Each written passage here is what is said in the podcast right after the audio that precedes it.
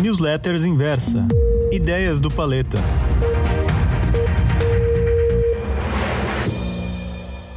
É sobre o que vem depois, por Felipe Paleta. Abre aspas. A maioria das pessoas no mercado está olhando para os resultados corporativos e métricas convencionais, mas é a liquidez que move os mercados. Fecha aspas.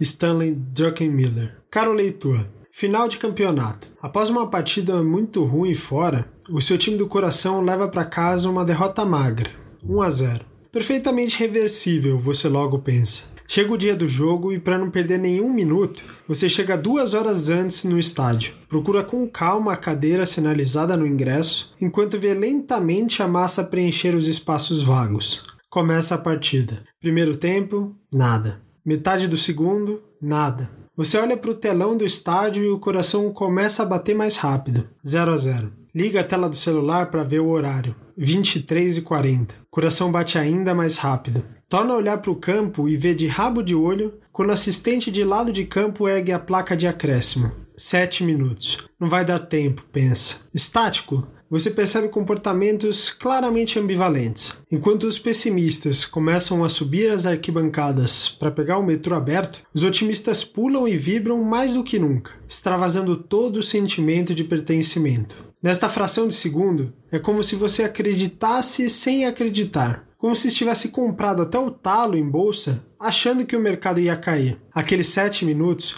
te consomem. De repente, acontece. O juiz coloca o apito na boca, o silêncio toma conta do estádio e, ainda sem entender a situação, percebe quando o cara do lado toca o seu ombro pedindo passagem. Liga a tela do celular novamente e percebe 10 minutos para o metrô fechar. Olha para o lado e vê pelo menos 40 mil pessoas tentando sair ao mesmo tempo. Agora, só lhe resta esperar. Bom, talvez essa seja justamente a história que muitos investidores terão de contar sobre 2020. Assim como em 2008, a crise de 2020 não foi uma morte súbita. Não aconteceu do nada. Antes dos mercados caírem, vimos a evolução da crise na China, sinalizações de altos prêmios em bolsa, enfim. Tivemos tempo de refletir sobre os riscos. Aqueles sete minutos, lembra? Era o tempo suficiente. Falando assim até parece fácil, mas claro que aqui falo com o benefício da análise histórica, para concluir que deveríamos ter subido as arquibancadas junto aos pessimistas. Mas e se aquela bola tivesse entrado? Pois é,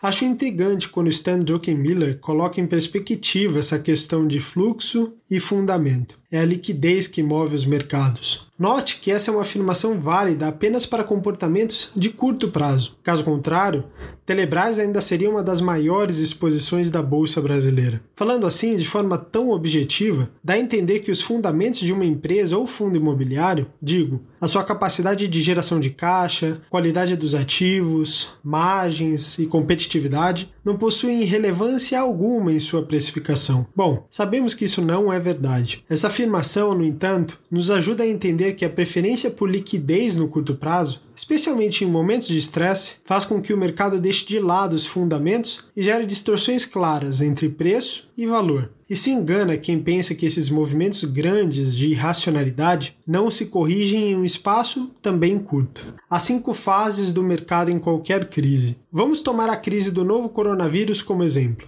Primeiro, tivemos a fase de pânico. Depois, entendo que seguimos da seguinte forma: Segunda, fuga para liquidez. Se o gringo é quem faz volume aqui, quando voltarem eu quero estar em Petrobras, Vale, Itaú, enfim, em blue chips. Terceiro, fixações temáticas. Bora para os setores que devem se dar bem com a crise do coronavírus. Quarto, acesso a arbitragens de valor. Diante das últimas fases, o que, que ficou para trás? Uma administradora de shopping centers deveria cair tanto quanto uma empresa de aviação? E quinta, relativa eficiência. Nesta última fase, os fundamentos já voltam à pauta. A volatilidade arrefece e as grandes distorções são corrigidas. Entre evoluções e involuções de uma fase a outra, me parece que tanto as fases de pânico como a de fuga para liquidez ajudam a compreender muito das oportunidades que ainda existem no mercado. Na crônica que abre a edição, o pânico está para o apito do juiz, assim como a fuga para liquidez está para a muvuca ao sair do estádio. E onde estamos agora? Diria que ainda estamos na fase de acesso a arbitragens, já que ainda é possível encontrar distorções em termos de precificação, especialmente entre as blue chips e as demais empresas listadas. Você quer um exemplo?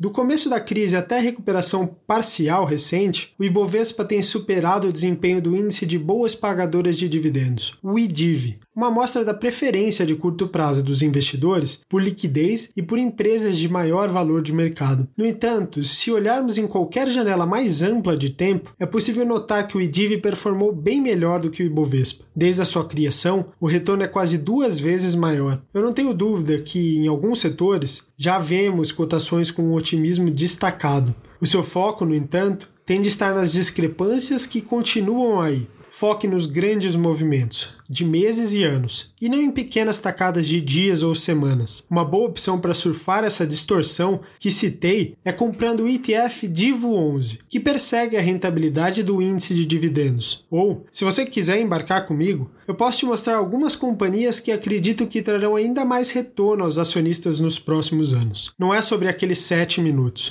é sobre o que vem depois. Gostou dessa newsletter? Tem algum assunto relacionado ao mundo dos investimentos que te interessa? Então me escreva no e-mail e-mail ideias@inversa.com.br. Um abraço e até a próxima.